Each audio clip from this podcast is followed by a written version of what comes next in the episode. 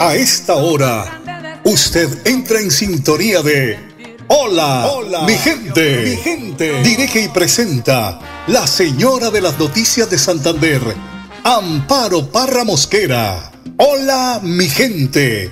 Programa de orientación periodística y de servicio social al servicio de Bucaramanga y Santander y con los hechos que suceden diariamente en el país. Hola, mi gente. De lunes a viernes de 10 y 30 a 10.55 de la mañana, para que usted esté bien informado. Amables oyentes, con ustedes, la señora de las noticias en Santander, Amparo, Amparo Mosquera.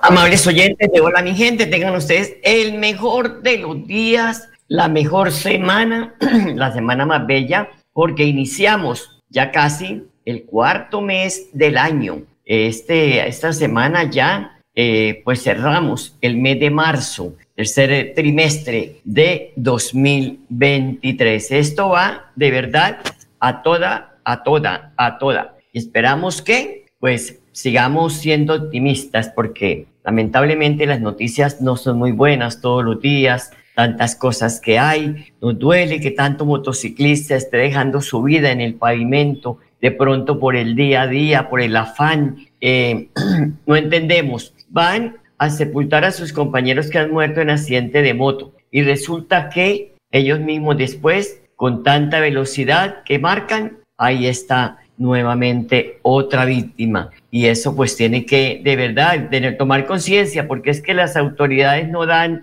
para tanto, para estar detrás de una persona diciéndole, oiga, si usted está conduciendo una moto, está conduciendo un vehículo. Entonces, conduzca con prudencia y con mucha atención para que no se vea comprometido en accidentes de tránsito que puedan perder la vida. Hoy es lunes 27 de marzo. Quiero desearles una semana bendecida por Dios. Como les decía, iniciamos este, eh, eh, eh, esta, esta tercera, perdón, esta última semana del primer trimestre del año. Yo sé, hoy es el, hoy es el Día Mundial del Teatro, fecha que fue creada por el Instituto Internacional de Teatro ITI en el año 1961. Su principal objetivo según pues el relato de las autoridades y de las autoridades de cultura, es dar a conocer lo que representa el teatro para la cultura mundial. La primera vez que se celebró el Día Mundial del Teatro fue en 1962. Eh, fue el poeta, dramaturgo y cineasta francés Jean Cocteau quien pronunció el famoso mensaje internacional del Día del Teatro. A quienes nos encanta el teatro, pues nos encanta esa magia que encierra el teatro. Y aquí en Santander tenemos escenarios importantes como el Teatro Santander. Como siempre, don Arnulfo Fotero nos acompaña en la edición general del programa Hola mi gente y en la musicalización está André Felipe Ramírez en el máster central. Estado el tiempo para hoy les contamos las predicciones para hoy en Bucaramanga. Por la tarde lluvias fuertes, puede que no llueva en su barrio, pero en otros sectores sí eh, llueve. La temperatura máxima de 24 grados, por la noche estará el cielo encapotado, temperatura mínima de 19 grados centígrados. A esta hora, eh, 10 de la mañana, casi 34 minutos, el termómetro marca 24 grados de temperatura ambiente. Y damos la bienvenida al Padre Luis Sassano para su acostumbrado mensaje que nos afianza la fe en Dios. Juan 8 del 1 al 11, ve y no peques más. Vamos a ver esto primero del Monte de los Olivos. Jesús busca el silencio para escuchar al Padre, porque en esta vida tienes que buscar tu tiempo de silencio y de escucha. Quien escucha se dispone a vivir la vida de una manera distinta, pero tenés que tener tu tiempo de escucha y de silencio. Capaz que hoy en algún momento te podés sentar y escuchar a Dios y a vos. A través de esos 10 o 15 minutos de silencio es necesario tu tiempo de silencio. Ese ruido exterior puede que no te deje escuchar tu voz interior y ese susurro de Dios. Calla un momento para que Él te hable en su momento. Pero parece esto también de sorprendida. En estos tiempos como sociedad nos hemos convertido en una cacería de brujas. Eso es una realidad. Juzgamos a todo el mundo eh, nos damos autoridad de condenar en las redes a todo el mundo, en las redes sociales, y quedamos sin piedad en comentarios por las redes a quien queremos. Basta que alguien suba una foto y lo podemos destruir. Y de esto no se escapan católicos y no católicos. Es como que es algo que traspasa a todos. ¿Cuánto nos creemos que somos dueños de la verdad? Y juzgamos de todo el mundo y cuán difícil es vivir así. Porque hasta te da miedo de publicar cualquier cosa porque tenés miedo a lo que digan. ¿Cuántas veces nos condenan y hasta nos condenaron? Hasta como curas, ¿no? Lo, sufrimos. Sí, incluso yo cuando muchas veces voy caminando por la calle, con el solo hecho de andar con la sotana, te gritan pedófilo. Por el solo hecho de ir con sotana. Pero es todos con la misma vara? Es mi pregunta. Imagínate ahora con todo este mundo que salió de este tema de abusos en el mundo de la televisión, en el mundo del cine, en Hollywood, en fin, aquí hay una cosa también de trasfondo, ¿no? Que creo que la condena mediática y social hoy se gesta más acelerada que la justicia, ¿no? Hoy más publicamos en las redes esta condena y ni siquiera vamos a hacer la denuncia a la justicia en sí, a la justicia civil. Eso puede traer grandes amarguras a personas, a la sociedad y, y es difícil, es difícil, ¿no?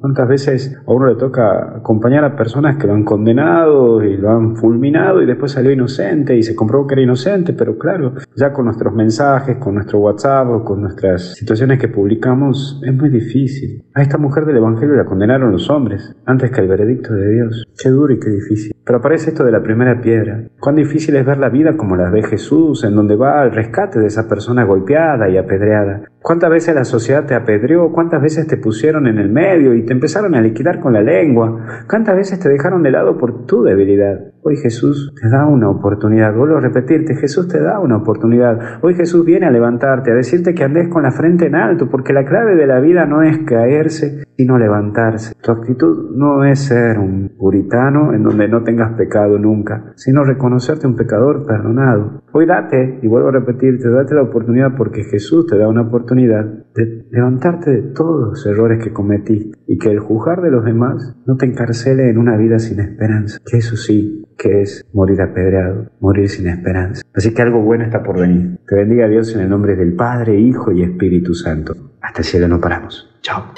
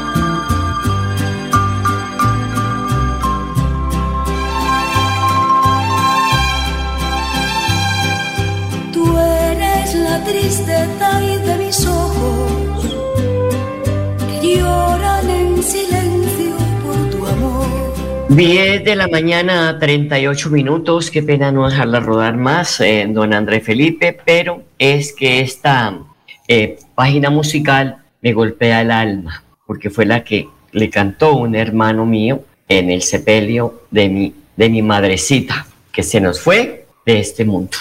Entonces, cuando escucho esa canción, ¡ay! Quedo sin aire bueno, tenemos que aceptar que los seres se van, que nos vamos yendo, que van llegando otros seres, que va, pues se presenta más en el universo, juventud y todo esto. Pero, pero, cuando los sentimientos están ahí a flor de piel, pues es muy complicado. Bueno, sigamos con la información. Son las 10 de la mañana, 39 minutos.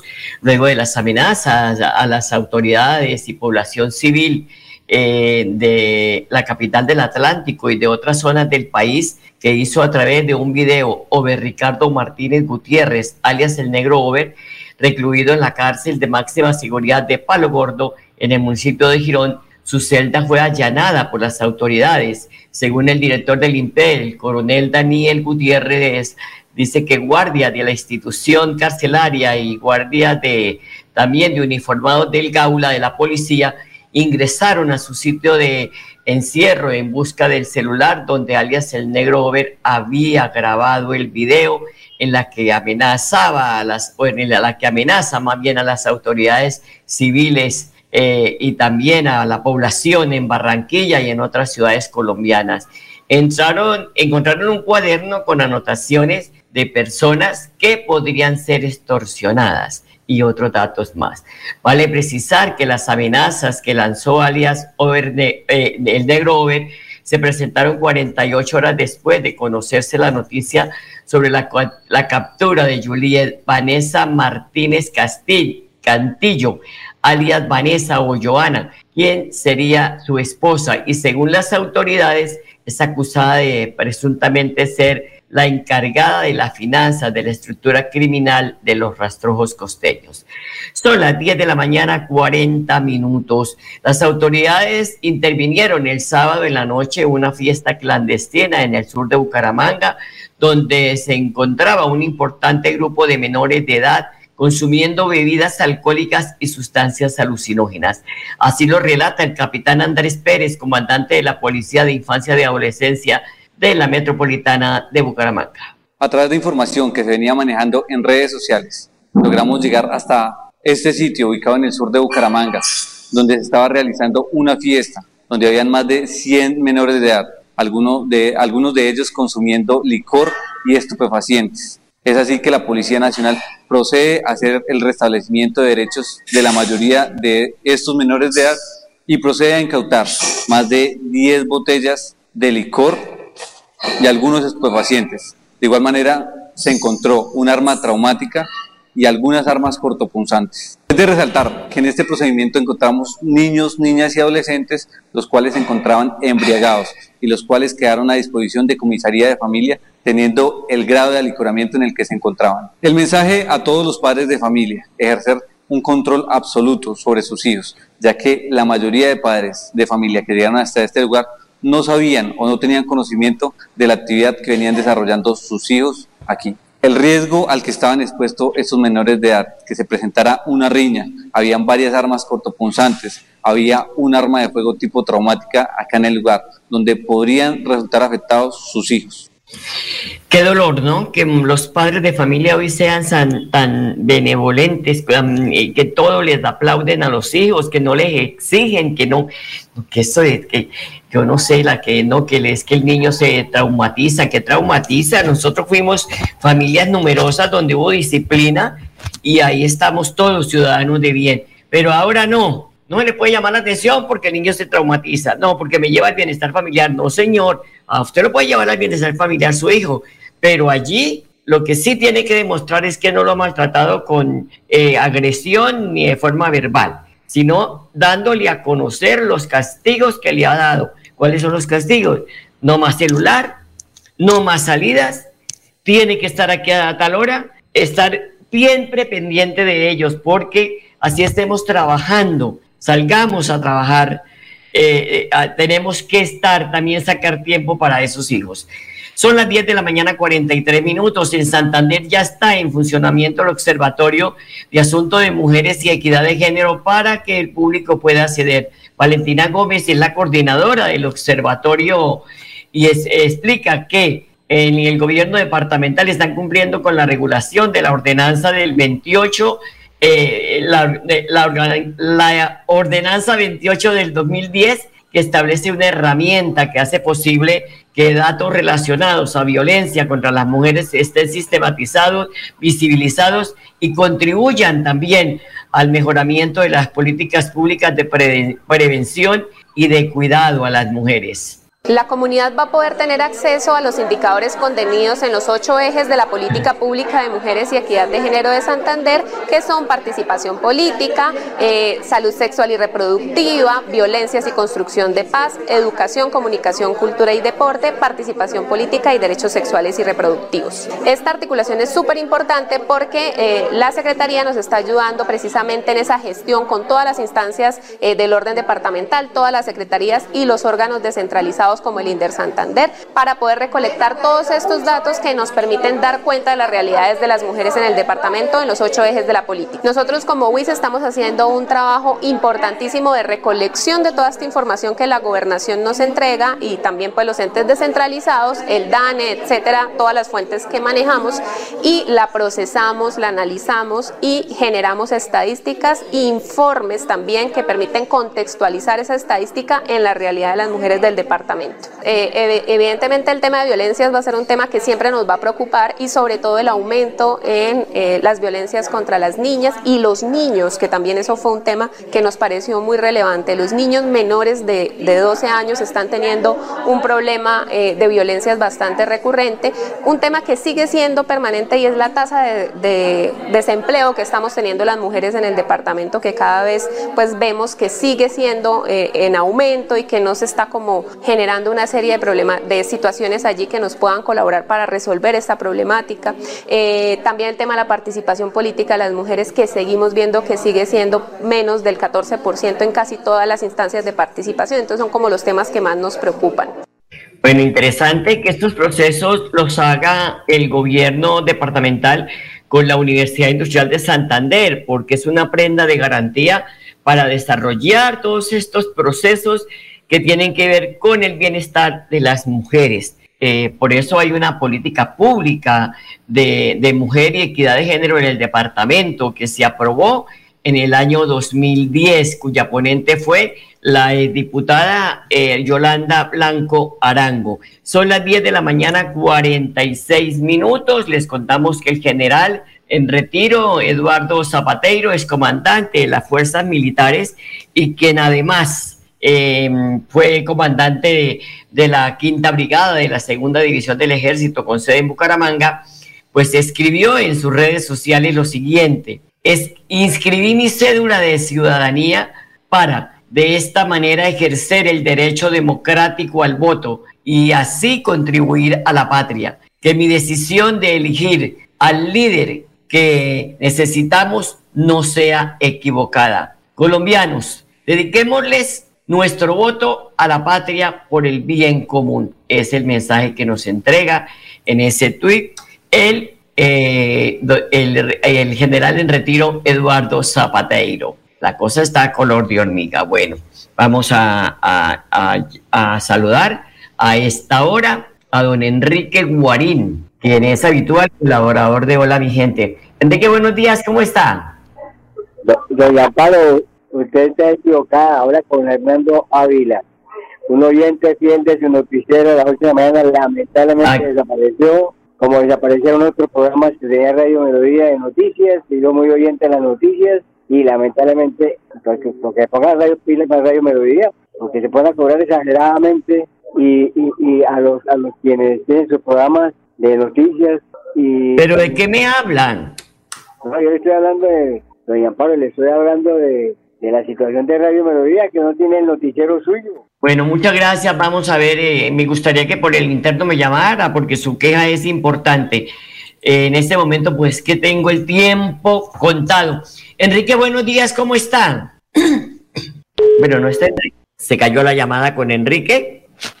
Bueno, no es en Enrique Guarín. vamos a ver si ya se cortó la llamada. Entonces vamos a ver si volvemos a llamar a Enrique para poder eh, eh, conversar con él. Bueno, Enrique ya nos está llamando nuevamente porque se cayó la llamada. Son las 10 de la mañana. A esta hora les estamos contando sobre nuestro interés que tenemos para estar con ustedes en, este momento, porque de eso se trata. Pero pues estoy, quería, eh, queremos hablar con Enrique porque hay mucha información frente a toda esta situación que está pasando en el Congreso de la República. Por ejemplo, hay que ir adelantando. Se aceitan las campañas políticas para la escogencia de candidatos a gobernaciones, alcaldías, asambleas departamentales, consejos municipales y juntas administradoras locales. Este evento, tenemos que decir que es, un, el evento electoral que se realizará en todo el país el 29 de octubre de este año, cuando los colombianos irán a las urnas. En el caso de Bucaramanga, ya el Partido Liberal definió que Miguel Ángel Sánchez será el candidato a la alcaldía de Bucaramanga. Sánchez aprovechó para presentar una propuesta de seguridad que, implementaría si gana las elecciones. Amanecerá y veremos, dice el que está en, capilla. 10 de la mañana, 50 minutos, pero los demás partidos les está cogiendo la noche para mostrar sus cartas porque eh, pues ya en una semana iniciamos el mes de abril y no hay esa campaña de día a día. Por parte de la gobernación, pues se viene haciendo un trabajo que ya pues eh, se habla de Fernando Vargas y del ingeniero Rodolfo Hernández. Enrique, buenos días, ¿cómo está? Buenos días, Amparo, estoy afortunadamente muy bien. Bueno, me alegro mucho. Estaba contándole a los oyentes que ya se están, eh, ya el Partido Liberal escogió su candidato a la alcaldía de Bucaramanga, Miguel Ángel Sánchez, y que los demás partidos les está cogiendo la noche para que hagan sus campañas, porque recordemos que el 29 de octubre iremos todos, o todos no, iremos los colombianos que queremos la democracia a las urnas, Enrique. Pues sí, yo creo que ya, ya, ya es tiempo de, que se van definiendo cuáles van a ser las candidaturas para que la gente tenga un, un tiempo prudencial en conocer cuáles son los motivos de la campaña y cuáles son sus argumentos para, para, para someter. Y las propuestas, ¿no? Sí, las propuestas. Me parece importante del Partido Liberal. Bueno, ya son 33 o 34 partidos, si mal no estoy, 34 eh, avales. Eh, que, esto arroja 34 partidos en estas elecciones que ha otorgado la Comisión Nacional Electoral. Graduó a políticos, politiqueros para otorgar avales, dicen los expertos. Enrique, con este desorden de, de partidos, la MOE expresó su preocupación por los ríos de dinero que van a circular alrededor de los avales. Lamentablemente es una costumbre que yo creo que en este gobierno se va a seguir dando y la gente debe estar muy atenta a eso para, para que no se deje comprar el voto y para que efectivamente elijamos una persona que, que piense en los problemas sociales de la gran mayoría de la comunidad. Y hablando de avales, la fresa que le, le faltaba al pastel, Enrique, la coloca el exconvicto Musa Besaile, que se alió con el senador Barreras y en nombre de ese nuevo partido del presidente del Senado, Roy Barreras, llamado Fuerza de la Paz, pues lanza la candidatura a la gobernación de Córdoba de Milena Flores. Pues eso es, una, eso es ratificar un, un aspecto que, que estaba calcado desde la campaña presidencial con Roy Barreras. O sea, Roy Barreras es, un, politiquero de más y por eso la alianza con este candidato, con este candidato que también ya ha sido señalado como, como corrupto e inclusive se, se ha pronunciado ya la justicia sobre ese caso estuvo en la cárcel, claro. Y en el periódico El Heraldo de Barranquilla, el senador Jorge Robledo explica por qué se cayó la reforma política y sostiene que el cinismo indignante, eh, diseñado para un fin perverso, perpetuar en el poder legislativo a la mayoría de petristas de hoy. De manera que aún si no ganaran la presidencia del 2026, seguirán mandando en el Poder Legislativo y pudieran ponerle precio a su respaldo al eh, nuevo mandamás de Colombia. Muy interesante este artículo, lo recomiendo, Enrique. Sí, yo lo he leído y, efectivamente ratificar de que es el cómo la politiquería en el país y por eso se cayó, se cayó la, reforma, la reforma política porque el gobierno pretendía ahondar aún más la politiquería y garantizarle el poder a quienes en este momento lo tienen, cosa que democráticamente no debe ser así. Y Enrique, luego del hundimiento de la reforma política y las fricciones entre los partidos de la coalición de gobierno, ¿se puede aceptar la aprobación de otras reformas como la de la salud, la laboral, la pensional, la de sometimiento y la de la paz total? A, ver, yo en, su orden, yo estoy de acuerdo con una reforma a la salud.